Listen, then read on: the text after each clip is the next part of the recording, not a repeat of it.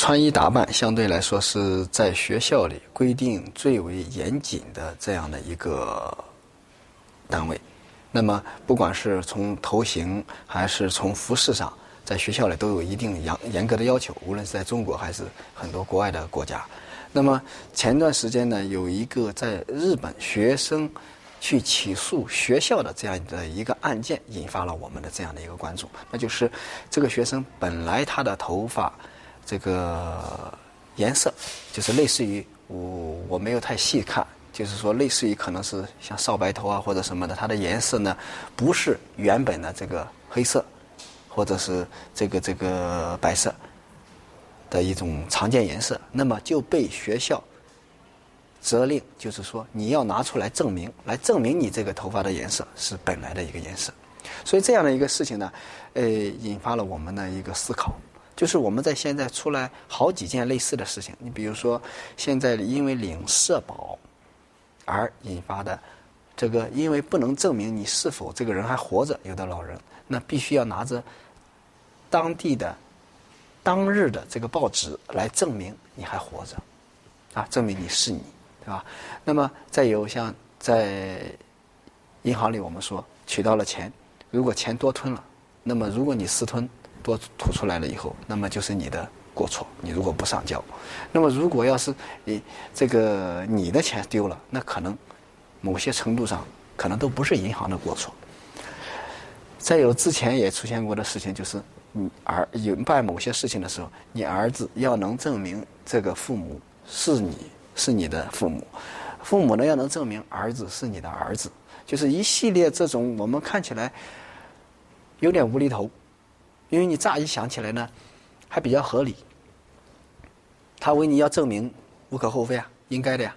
但是我们从另一个角度来看呢，就是我原本就是这个样子的，是因为你制定了一些规矩，而觉得我这种形式或者我这种现象不符合你的规矩。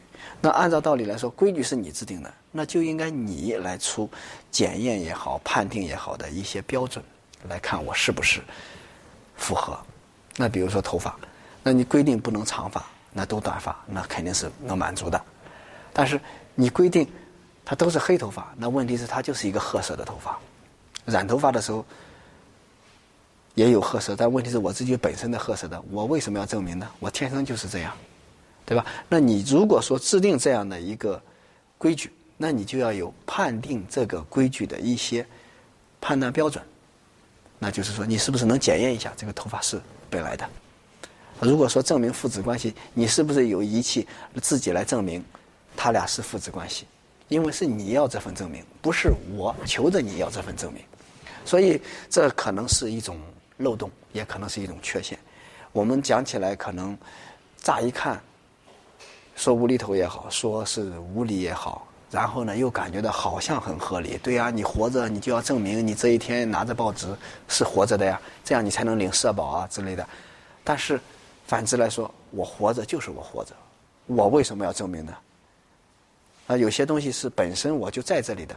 那既然你要我证明我活着，那你要拿出来。相应的一个方式，你比如咱们说极端一点，你在我头上装一个摄像头，你看着我天天在那里的，我就活着的呀。而是你做这个事情，不是我。当然了，我们说的技术手段，肯定不是这样的一些技术技术手段，只是说，既然是你提出来的这种要求，那应该是你怎么来把这种要求去满足，而不是我一个手无寸铁的被约束的对象去拿一些办法给你来证明我做不到。所以，制定规矩的人，那就是要有严格把控、去实施规矩的一些手段，否则这种规矩实在是一种无厘头的表现，那让人家就会觉得无所适从。就像头发，我就是我的；父子关系，父子就是父子，我怎么去证明？啊，社保，活着这个这个老人领社保，我本身就活着，你让我拿报纸。